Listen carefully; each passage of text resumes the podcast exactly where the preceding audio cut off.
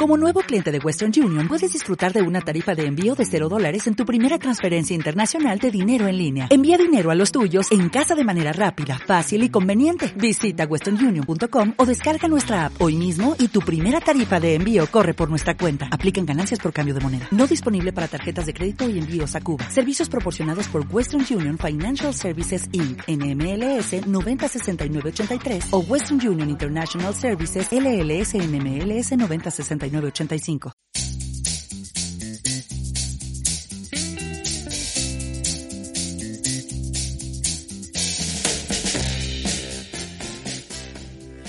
Hola, bienvenidos a los podcasts de la Farmacia de la Molilla, ubicada en el municipio manchego de Pedro Muñoz, provincia española de Ciudad Real. Hoy es lunes 21 de junio de 2021 y el equipo de la Farmacia de la Molilla ha elaborado un nuevo episodio de podcast, el número 15 del programa Noticias sobre Salud por Farmacia de la Molilla en el que vamos a tratar un tema de extraordinaria importancia en cuanto a la salud en el futuro se refiere. Se trata de las resistencias bacterianas a los antibióticos, es decir, a la falta de efectividad de los antibióticos frente a infecciones bacterianas que pueden generar enfermedades de gravedad. Los antibióticos son aquellos medicamentos que tienen una acción bactericida, es decir, que actúan destruyendo a bacterias.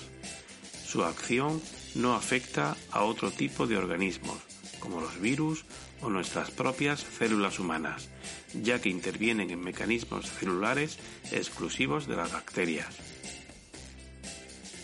Los antibióticos han salvado muchas vidas a lo largo de su historia.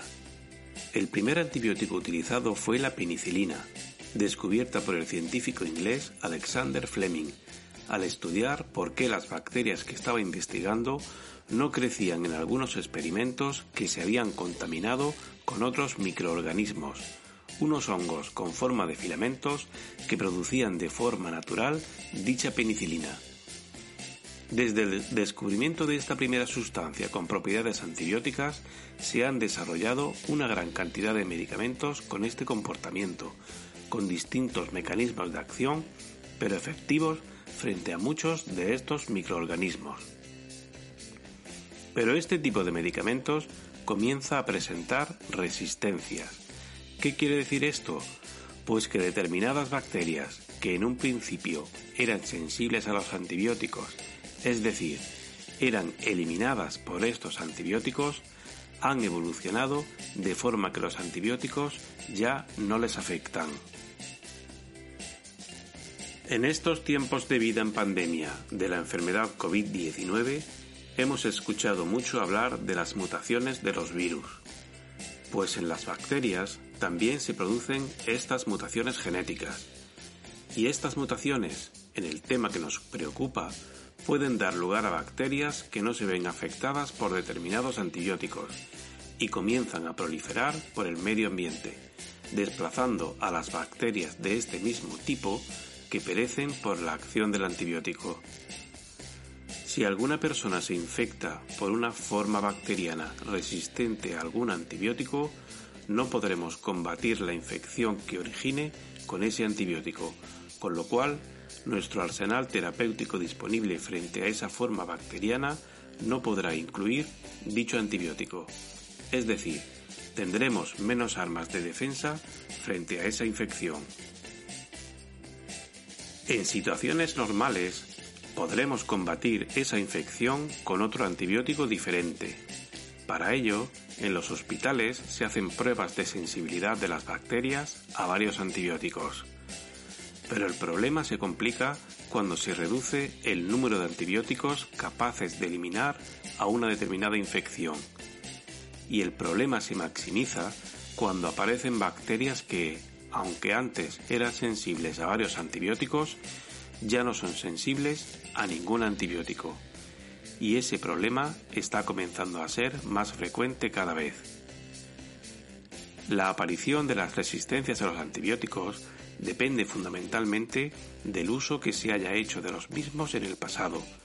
Es decir, cuanto más se ha usado un antibiótico, mayores probabilidades de, desarrollar resistencias tiene. En España, los antibióticos gozan de una imagen muy favorable desde el punto de vista del paciente, ya que lo asocian a productos muy eficaces y seguros y que resuelven una gran cantidad de problemas de salud. Esto lleva a los pacientes a incitar al profesional médico, único con capacidad legal de prescripción de estos medicamentos, a que les receten antibióticos de manera frecuente, en la creencia de que es la mejor solución a su problema de salud o al de su familiar. O también pueden demandar al personal de la farmacia a que le venda sin receta un envase de antibiótico con las justificaciones más variadas, como que se lo ha dicho el dentista por teléfono, que es para su mascota, y se lo dijo de palabra el veterinario, porque se lo ha recomendado su vecina cuando tenía los mismos síntomas, o incluso que el médico especialista le dijo en el hospital que lo tomara cada vez que se presentara el mismo cuadro clínico. Ninguna de estas situaciones justifica la dispensación sin receta de envases de antibióticos. Las normas en este aspecto son muy claras. Una receta de profesional médico o veterinario para cada tratamiento antibiótico y siempre según el criterio del profesional médico o veterinario. No se puede dar más de un tratamiento con la misma receta. Y esto, créanme, es por la seguridad de todos, de toda la sociedad y a este paso de toda la humanidad. Las infecciones más frecuentes del tracto respiratorio superior, es decir, de la nariz y la garganta, están provocadas por virus. Y los antibióticos no afectan nada a los virus. Y cuando llevamos a nuestro hijo a la consulta del pediatra porque le duele la garganta y el pediatra, después de explorarlo, determina que no es precisa la administración de antibiótico, tendemos a pensar que no ha tomado la mejor decisión para nuestro hijo. El pediatra suele indicar que, si el cuadro clínico empeora, la volvamos a llevar para una nueva evaluación y en cualquier caso una nueva evaluación al cabo de unos días. Y lo más probable es que al cabo de entre 5 y 10 días de evolución dependiendo de muchos factores, el sistema inmunitario de nuestro hijo consiga superar la infección provocada por un virus, necesitando únicamente tratamiento sintomático para el dolor, la inflamación o la fiebre, según los síntomas que aparezcan. Y habremos evitado exponer a nuestro hijo a una dosis de antibiótico innecesaria que a la larga puede jugar en contra de la salud de nuestro hijo. Pero el empleo de antibióticos de forma más elevada de lo deseable no solo se ha dado en medicina humana. También se ha abusado de los antibióticos en veterinaria, en agricultura e incluso en la limpieza a nivel general. Y a más empleo de antibióticos, mayor probabilidad de generar bacterias resistentes, como ya hemos comentado. En el cuerpo humano coexisten con nosotros de forma natural gran cantidad de microorganismos, muchos de los cuales son beneficiosos para nuestro adecuado funcionamiento, aportando sustancias que nosotros no podemos fabricar o simplemente contribuyendo a un equilibrio de las poblaciones de este tipo de seres vivos. Si se nos administra un tratamiento antibiótico, este puede afectar a toda la población microbiana que está en nuestro organismo, denominada microbiota, pudiendo provocar alteraciones importantes en la misma. Todos conocemos casos de alteraciones intestinales o urinarias secundarias a tratamientos con antibióticos y que suelen responder a estas alteraciones ecológicas.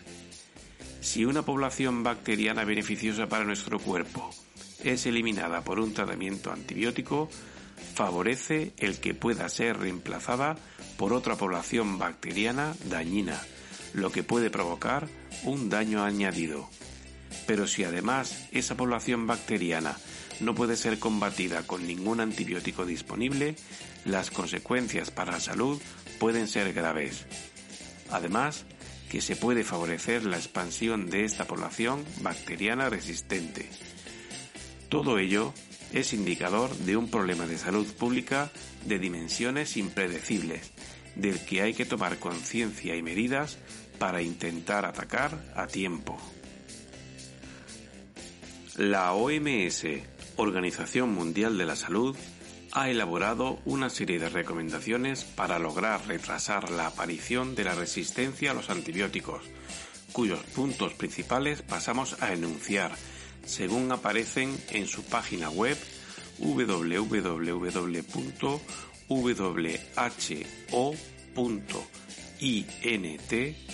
barra es para su versión en idioma español. La población general puede 1 Tomar antibióticos únicamente cuando los prescriba un profesional sanitario certificado. 2. No pedir antibióticos si los profesionales sanitarios dicen que no son necesarios. 3. Seguir siempre las instrucciones de los profesionales sanitarios con respecto al uso de los antibióticos. 4.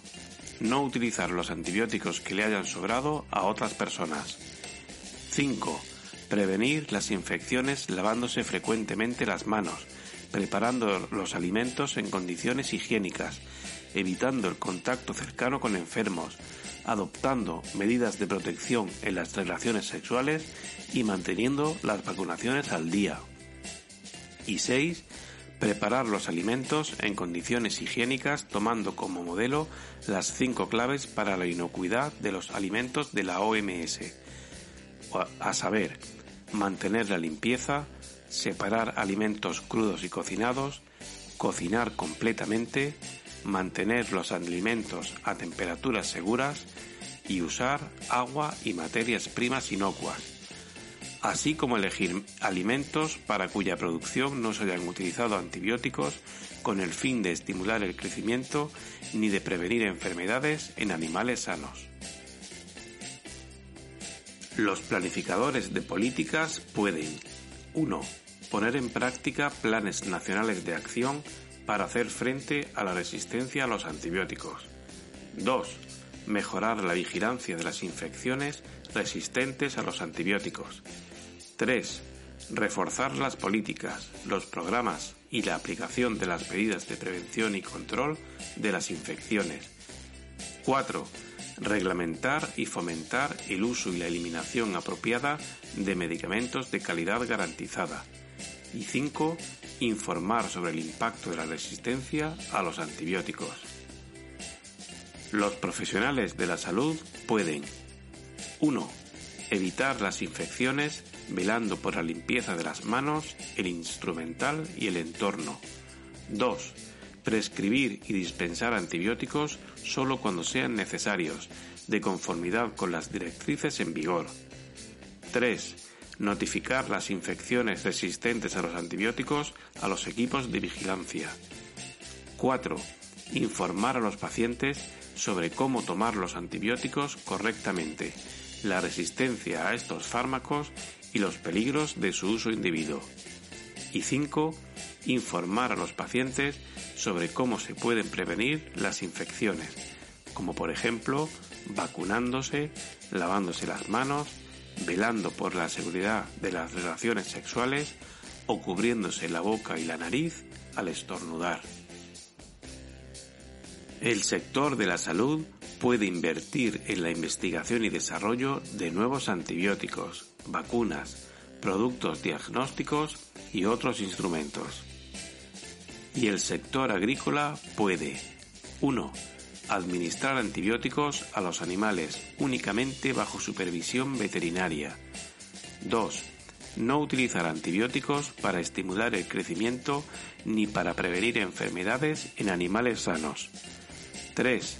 Vacunar a los animales para reducir la necesidad de antibióticos y utilizar alternativas a estos siempre que las haya. 4 fomentar y aplicar buenas prácticas en todos los eslabones de la producción de alimentos de origen animal y vegetal. Y 5.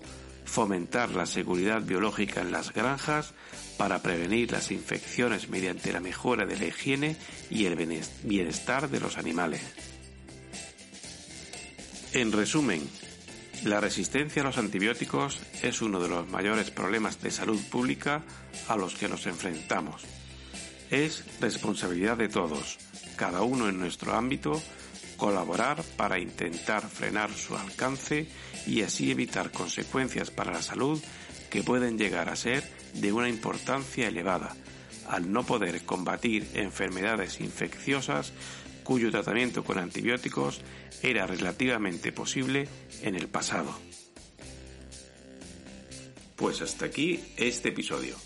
Recordamos que estos podcasts que elabora el equipo de la Farmacia de la Mulilla están disponibles en Spotify, TuneIn, Apple Podcast, iBox y Google Podcast para adaptarnos a sus preferencias. Puede seguir nuestras actividades para el fomento de la salud en Facebook, Twitter, Instagram y en nuestros canales de YouTube y Telegram. Farmacia de la Mulilla, en un lugar de la Mancha, tu espacio de salud.